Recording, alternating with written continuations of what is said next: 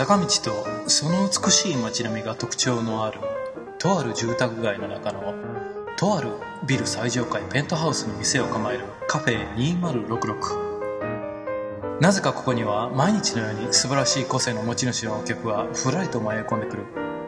さて今日はどんなお客が扉をくぐり抜けてくるのだろう。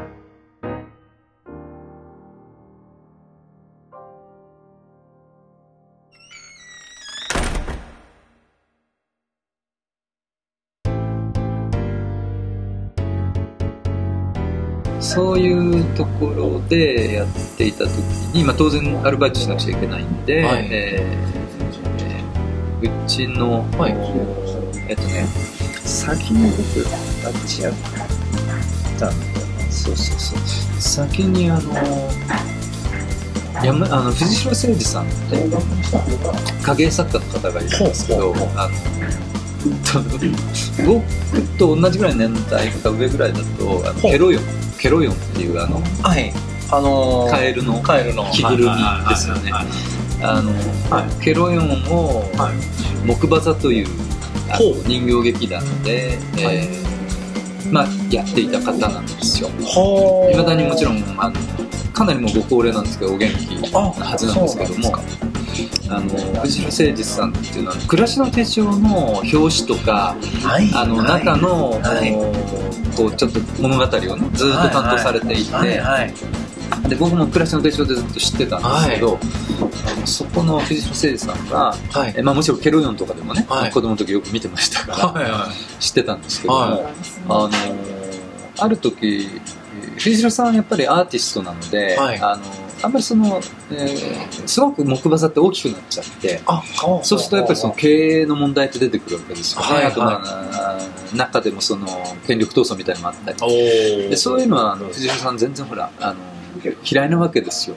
だから別にその木馬座はもう人に譲っちゃって、あの自分はもっとあの創作活動に専念する、でさらに、えー着ぐるみっていうのをね木馬座で藤代さんが一番最初に考えたって言われていてあれ以前にははい。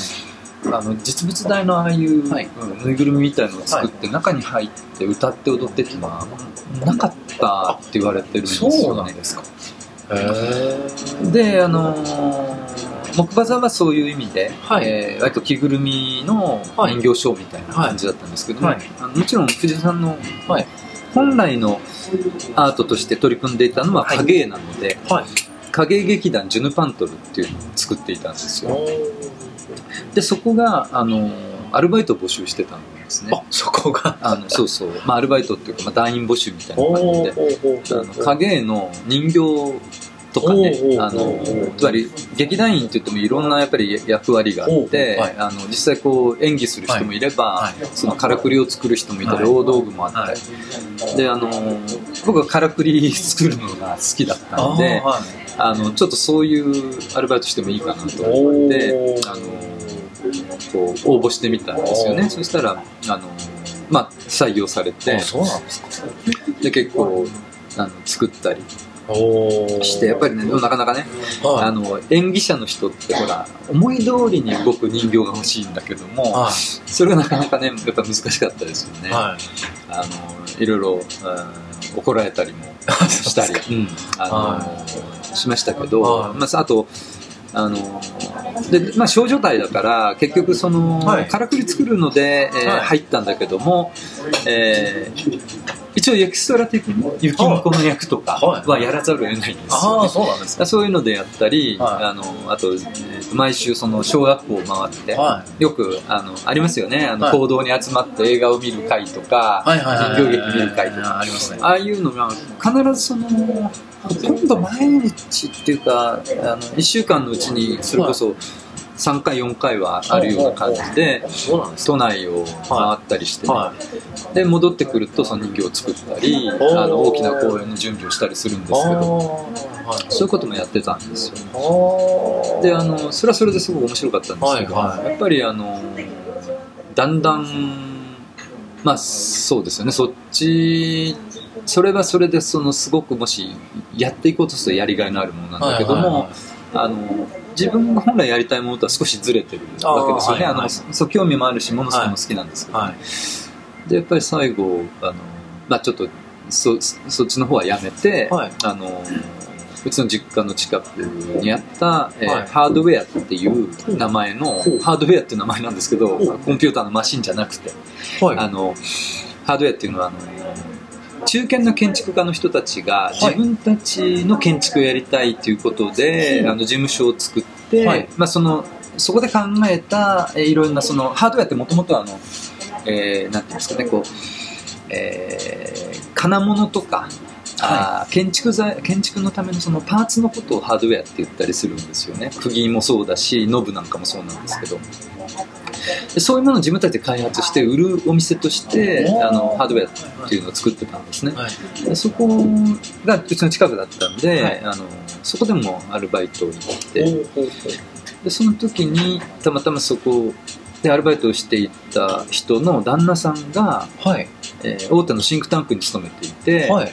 で僕とかが結局家がうちは実家が菓子屋だったんですけどあそうなんですか話がいろいろ錯綜しますけどね、はい。全部つながるんですけど。いい。いいそこで、あのコンピューターを使ってウィンドウディスプレイを作ったりしたんですよつまり家のためにも何か役立てたいなと思ったわけですよね、はい。でその時にあの MSX って、はい。えはえ MSX を使うと結構アニメーションとか簡はいはい。単にベーシックレベルで作れるんで、いはい。それでそのクリスマスケーキのそのほ売るためのね、はい。えーまあ、アニメーションとかを作ってウはい。ィンドウディスプレイにしてたんですね、ああ当時。当時。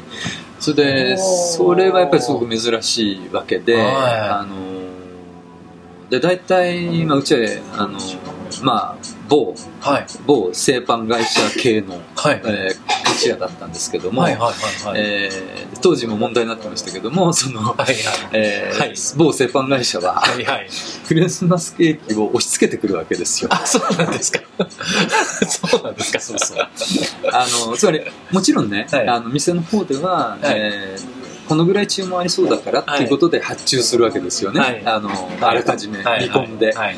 でだけどその倍ぐらい来ちゃったりするわけですよ。はい。これだけ売れと、はい。はいでいつも売れ残っていて、はい。あのまあ、それなりに売るんだけどそれもやっぱりいくつか売れ残るわけですよね、はい。そうすると家族でクリスマスの後えもう毎日 あのクリスマスケーキの残りを食べるようなそういう生活が実は菓子屋にあったりするそうなんですか。あるんであの、はい。そところがねはい。そのウィンドウディスプレイを作って作った年とかははい。売り切れたんですよ、あそのディスプレイはご自宅でやられたんですか？自宅でやったわけです。で自宅のためにやった。実家のためにやったわけはいです。よ、はいはい。でそれ面白いのがね、はやっぱりその生クリームバタークリームチョコレートみたいないくつか、まあはいはいクリスマスケーキがあるんですけどはいはいはいはい。そのね今在庫がいくつありますよとかあとでその場で売れると、はい。あのキーを叩くとそれが一つ減るようなはい。感じにこう見えるようにしたわけですよね。すごいですねそれ。そしたらねは売れたんですよ。つまりあのーはい。あ売れてるなとか、あはい。減ってきてるなと思うとは人間の心理としていそうですね。やっぱり今買っとかなくちゃと思ったりするであのまあそのね、はい。えーまあ、アニメーションも面白かったりっていうことだと思うんですけども、あ売れたんですね。でその話をその、はい。たまたまハードウェアで、うん。えーそのシンクタンクに勤めてる旦那さんのいる、はい。えーまあ、その奥様ですよね、はい。でで話したら、い。その奥さんがその旦那さんにその話をして、はい。でその旦那さんが、はい。えー非常にその進歩的な考えを持っている方だどういうことかっていうと当時のシンクタンクっていうのは、まあ、あのコンピューター学研のシンクタンクなんですけどあの企業に対してプログラムを作って、まあ、外注として、ね受けて納めるんですよね。それは何やってるかと給与計算とか、いわゆる本当に数値、はいオフコンレベルのはい数値計算みたいなことをやってプログラム作って納めるんですよ。ところがそのあのーその人はねはい。いやこれからそのもうオフコンじゃなくてパソコンだと思ったんですね。パーソナルコンピューターの時代だと。で社内ではい。それをいろいろはい。その上司とかにね言うわけですよ。今はオフコンでやってますけどこれからパーソナルコンピューターですと。でしかもそれがその数値だけじゃなくてねもっといろんなその表現みたいなものだと Apple2 みたいなのを見るとそういう風に流れになってきてるんですって言ったんだけどやはい。っぱり上司の人はあ何をまたバカなこと言ってるんだと。そんなおもちゃみたいなもので何をするかっていうね、えーことだったわけですね。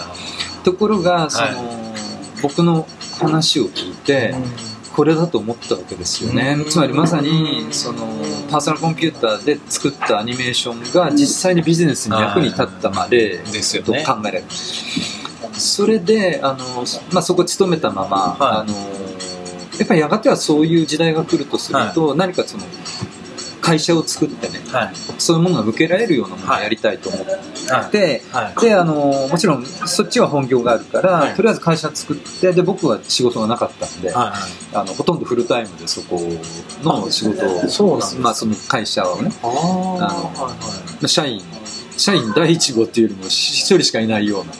立ち上げたんですか？だあのそうです。だつまりあの、は一緒にやっぱり作ったような感じなんあですけどそうなんですか。あの、えー何人かそのシンクタンクの中にもねやっぱり何人かはその同じような考えを持ってる方がいたんで、その方たちが一応まずあ創立メンバーになってでも実際動けるのは僕一人っていうかああのもちろん他の方はそこのシンクタンクで仕事があるかそうらですよね、じゃあシンクタンクのその子会社チックな存在。いや全然もなかった別個です。あもう全く別個もう別個です。あの要はゆくゆくは、ええ。ーもしそっちの会社が大きくなればね、はいはい。シンクタンクはやめて、はい。あのこっちの会社に全部フルタイムに来てもいい,、はいはいはい。はいっていうぐらいにあのその人たちは思ってたと思うんであすよ。そうなんですか。それでやっていって、はい。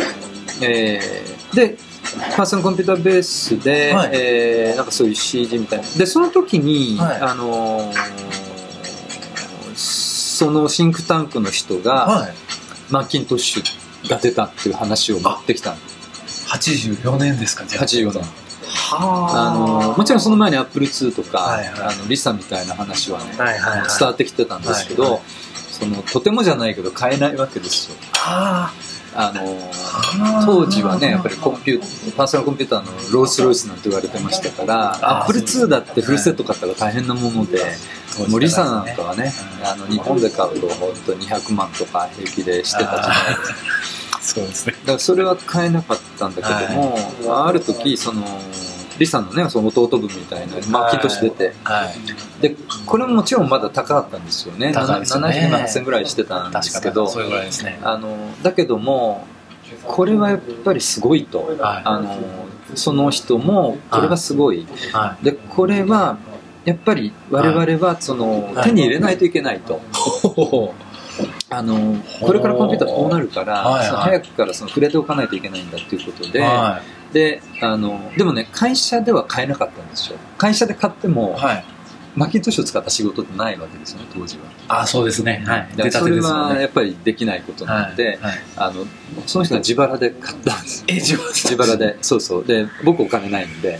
ではあ。彼が自腹でそのハードウェアを買う。で、はい。その代わり僕は、はいあのソフトをね担当してほしいと、つまりこのマッキントッシュ向けのソフトがい。ろいろ出てくるはずだから、それをいろいろこう見てはい面白いこれからこういうものが普及しそうだ、そういうものを買ってきて、はい。インストールしてはい。使ってみて、はい。でそこから何かフィードバックしようってことになったんですよ。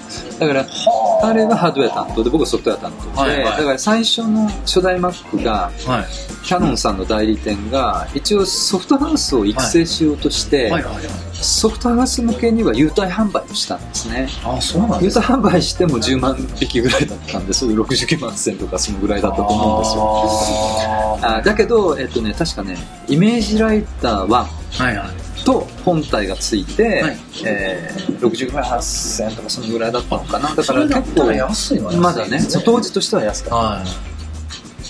それで、はい。あの要はあユーザーになったんですね。初代の。でもオーナーじゃないんですよ。そうなんではないけど。オーナーはその人なんだけどあのでもユーザーになったんですよ。は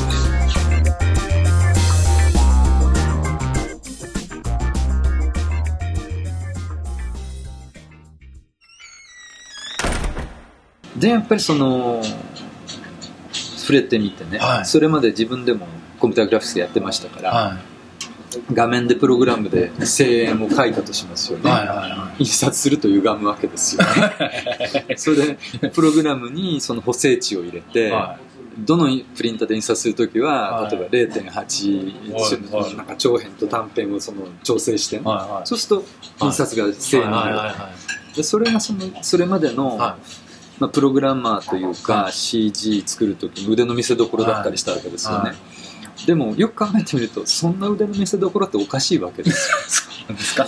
おかしいなぜかっていうとはい。なぜかっていうとまさに自分でもそれ疑問に思わなかったわけですそういうもんだと思ってたからはいはだけども最初の初代 Mac でい。はい。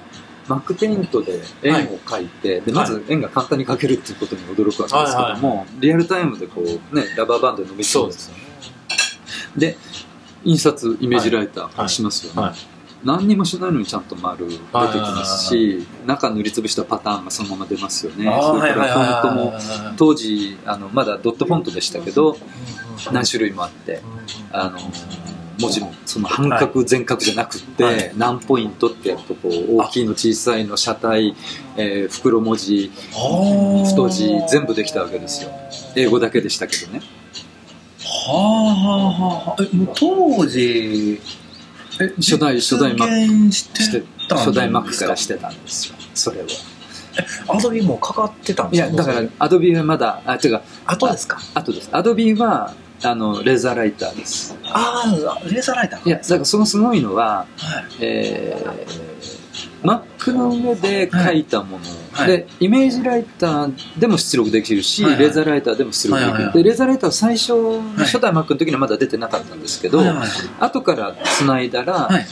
同じデータがもちろんイメージライターでやっても出るんだけど、はい。レーザーライターにつなぐと、はい。もっと綺麗に出る、あのもちろんペイント系はダメですけどドローい系なんかはああのイメージライターだとやっぱりこう少しねドットが見えてるけど、はいはいはい。同じデータをはい。レーザーライターで印刷すると、こう本当にそのコンピューターで書いはいはいはいた線じゃないはあの曲線はい。はいはいがちゃんと出るわけですよね、はあ。300dpi とかで出るわけですね。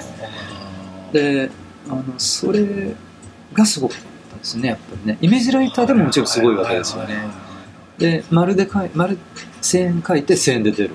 でこれは当たり前なんですよね。なんかお話聞いた当時のインパクトがすごい伝わりますね。当時のインパクトはやっぱり iPhone どころじゃないですよ。やっぱり初代の見た時のね、ええ。触って、ええ。でやっぱりこれはその触ってよかったと思った。ああそうですか。あの僕あれなんですよね。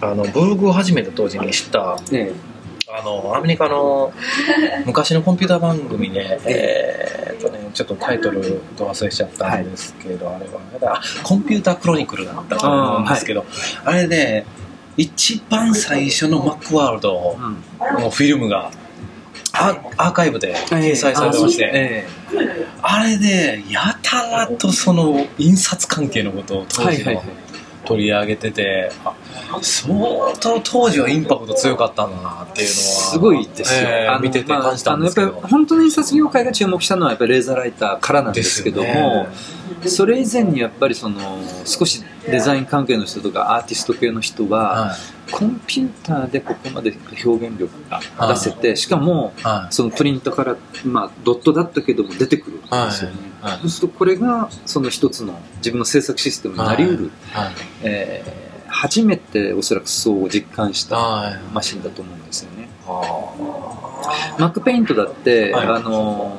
ビル・アトキンソンは、えーまあ、もちろんジョブズからもね舌激励されたと思うんですけど、美術館に収蔵できるような絵を描ける、そのコンピューターのソフトを作るという目的があったわけですよね。モノクロだったし、はい。ドットだったけドットのねもうその絵だったけども、はい。でも確かにあの有名な浮世絵みたいなのがドットで描かれてますけど、はい。すごく今見てもやっぱり綺麗インパクトありますインパクトありますよね、はい。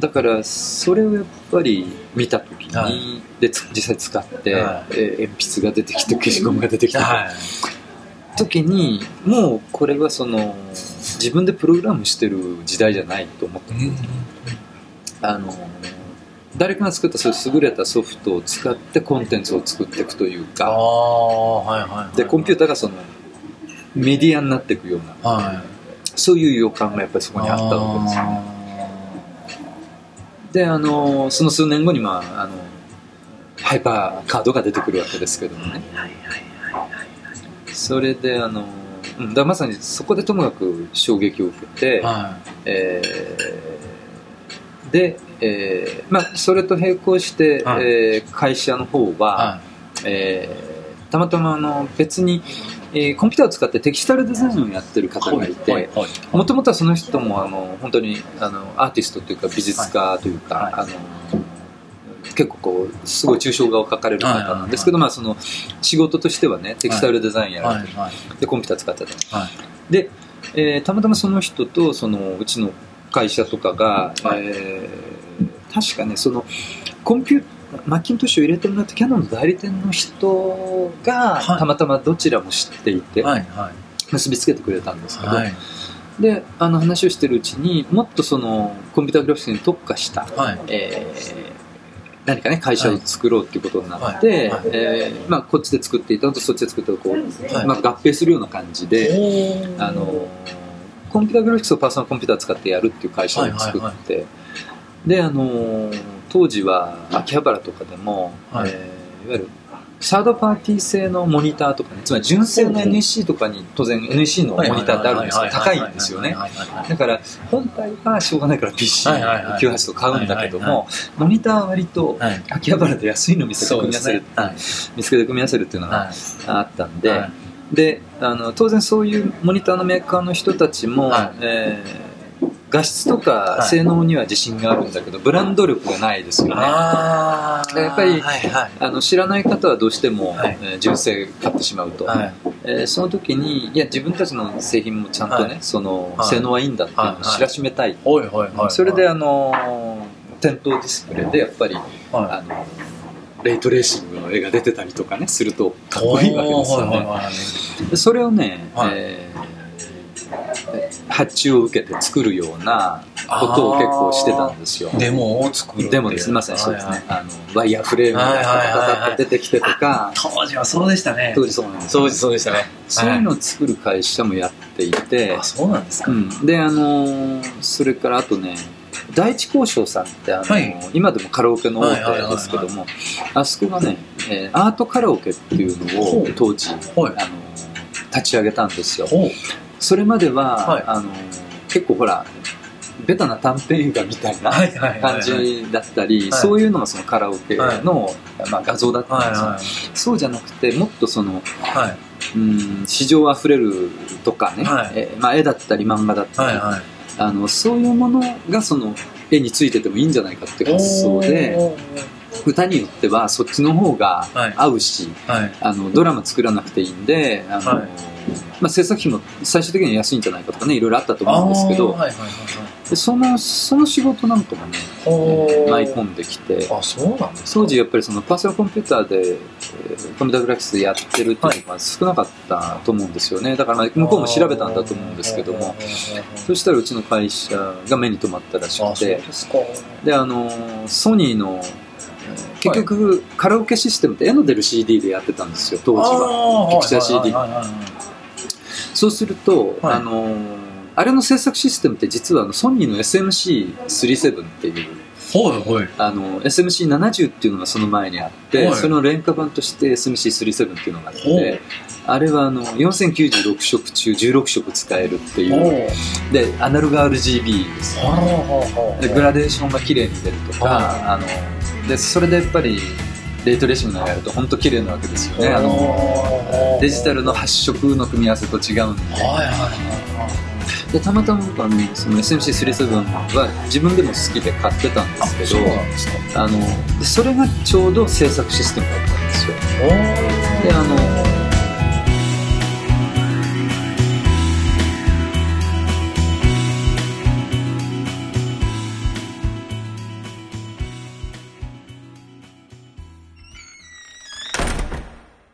構その一緒にねそのその会社を一緒に作ったそのテキスタルデザイナーの方が実際に社長だったんですけどあの美大生の人たちをたくさんアルバイトで雇って、はい、あのその処理をしてたんですね。あスキャナーで読み込むんですけども、はい。当然その4096色中の16色でしかないわけですよ。だから、はい。読み込んだだけでは、はい。そのままクオリティは使えないんでですすね。はい。でしかもはい。あの原画があの結構有名な東郷誠司さんの昔のあの本当に綺麗なは絵だったり、はい。あのでそれの著作権者の方って当然いるわけですよね。ね。ご本人がいなくてもね。ですよね。そうすると普通はほらはい。画集とかでも、インクの色とかをはい。何回も調整するような世界じゃないですか、ね。でそれをそのたった640の200ドットぐらいの はい。あの解像度でしかも16色しか使えないね。4096色とかだと言っても。はそのぐらいの環境ではい。納得させなくちゃいけないわけですい。よ、はい。でその時にあのやっぱりその第一交渉さんも困ってたらしくて、はい。まあ、普通はほらスキャンしてはい。そのまま行けば、はえー一番安くて済むはい。はい。でもそれじゃ全然もう先方も納得しないわけい。ですよ、はい。はであのうちの会社はあの美大生のネットワークをうまく活用して、はい。ででやっぱり美大生ですから、はい。ものすごくそういう色を見る目とか、はい。細かいそういうあのどこどう調整したら全体の絵が、はあのピシッと綺麗に見えるかとかいう、はい。そういう感覚はもちろんあるわけですい。よね、はだから彼らがもう本当にスキャンしたやつをドット単位で全部修正かける。あ、その美大生の美大生の方がね。でカラーパレットも調整してあの原画の、はい。まあ、原画はまあフルカラーですよね言ってみはいたらはいはい。でそれをその16色のどのパレットで,、はい。でしかもそのドット単位でどう調整する、まあ、本当に手作業なんですけど、はそれで処理をして納品して、あのすごく評価を受けたんですね。ね。それって、今でも通用しそうな今でもつ、あ、まあ、通用する、まあ、今はもうまあフルカラーで、ね出使いますからね。だかあら当時やっぱりそのそこの仕事が取りたくて他の会社も、はい。あのまあ競争っていうかああのうちも使ってくださいよみたいなところを大交渉に来た時ああるらしいんですけどやっぱりその画質比べてみると、はい。あのうちの方が高かったんですよねやっぱり処理の費用が。だけどもあの画質比べてしまうと、はい。やっぱりこっちは使えないということになったりしてああの残ってったんですね。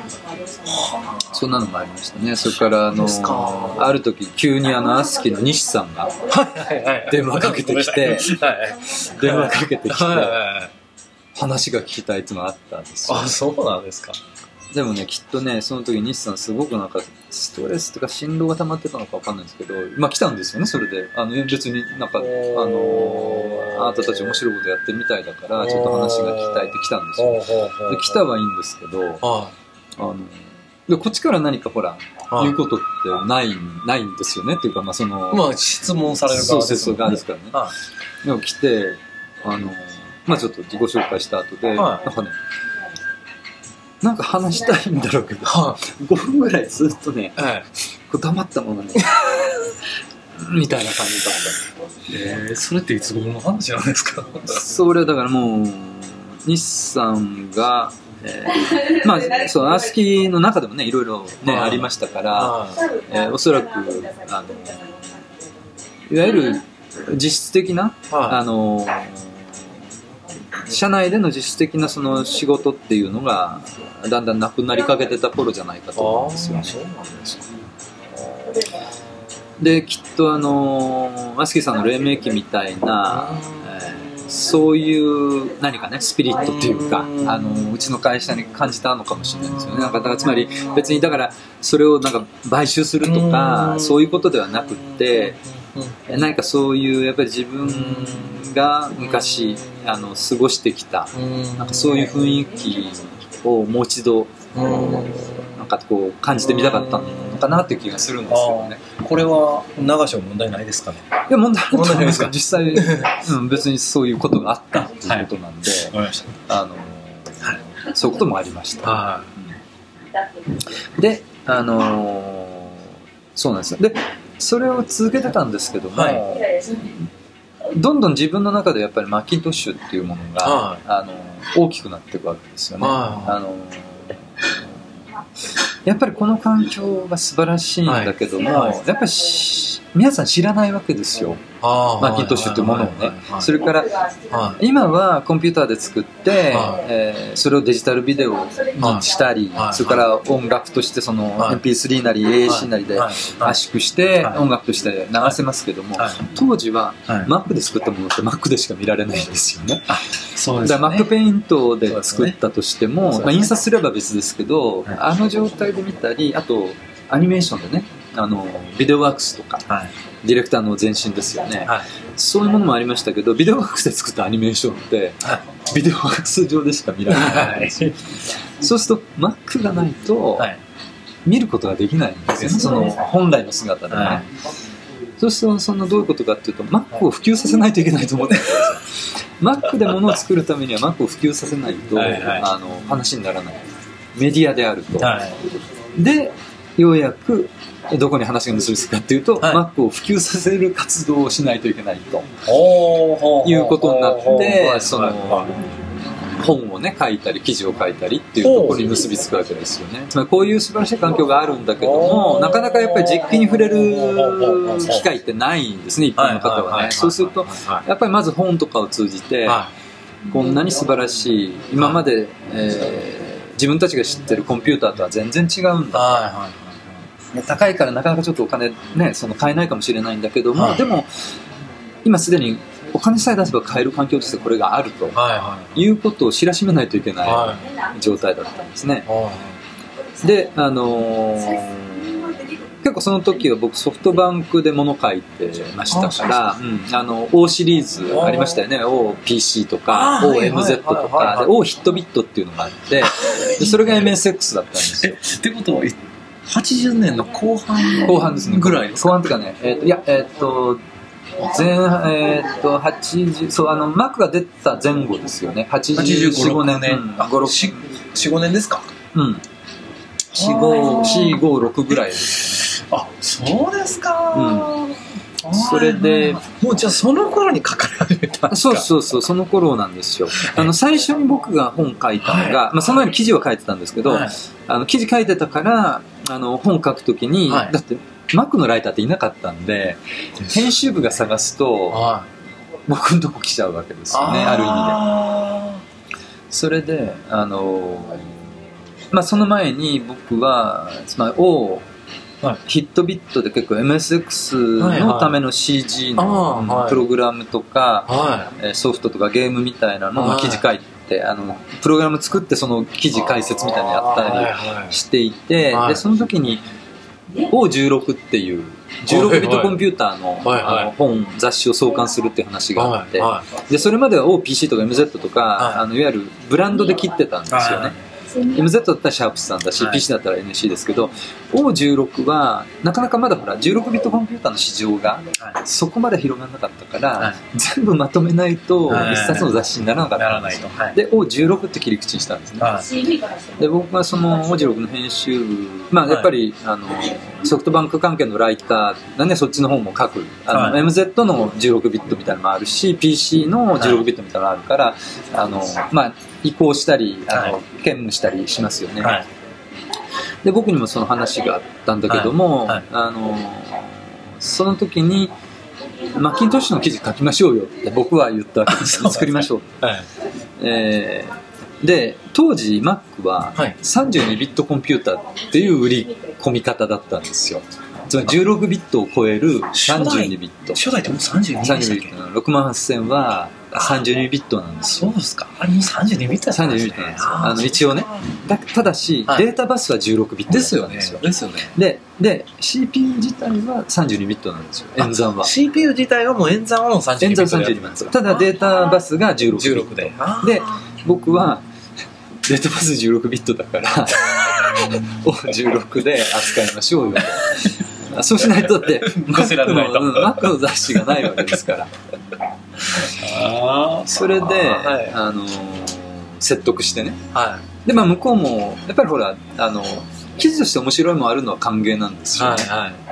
だからあのまあ、何かこう先行しているコンピューター環境としてはい。紹介したら面白いかなって話はあったんだけども、でもその時ってやっぱりそのメインはほら広告が取れるのは例えば NEC だったりするわけだから、そっち外せないわけですよね、そうすると NEC98 と NC, の PC98 とはい。PC100 の記事をはい。1本ずつ書いたら、ほう。Mac の記事をほう。1本書いてもいいよっていうバーターになってたわけですよ。そのお話僕どっかで聞いたこといや、ある。きっとどっかで話したと思うんですよね。昔も有名な話だったりするんですけど。えでもまあそれしょうがないんでね。はい。あの、Mac の記事書きたい一え心ではいは98とか100の記事も書いたりいはい。したことがあったんですよ。はで、あのーまあ、そこから始まって、で、まあ、その記事書い書いてね、やっぱり迷子、あの、マックの記事が必ず載ってるような状態でいはい。たらば、あのー毎日コミュニケーションズさんから、毎日コミュニケーション、毎日コミュニケーションズさんが、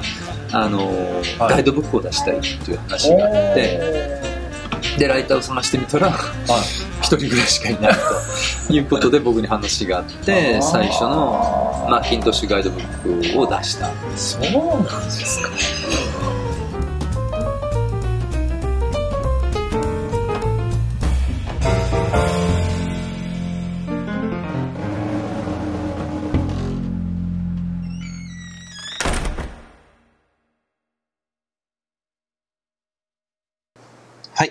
皆さん、ここまで聞いてくださってありがとうございます。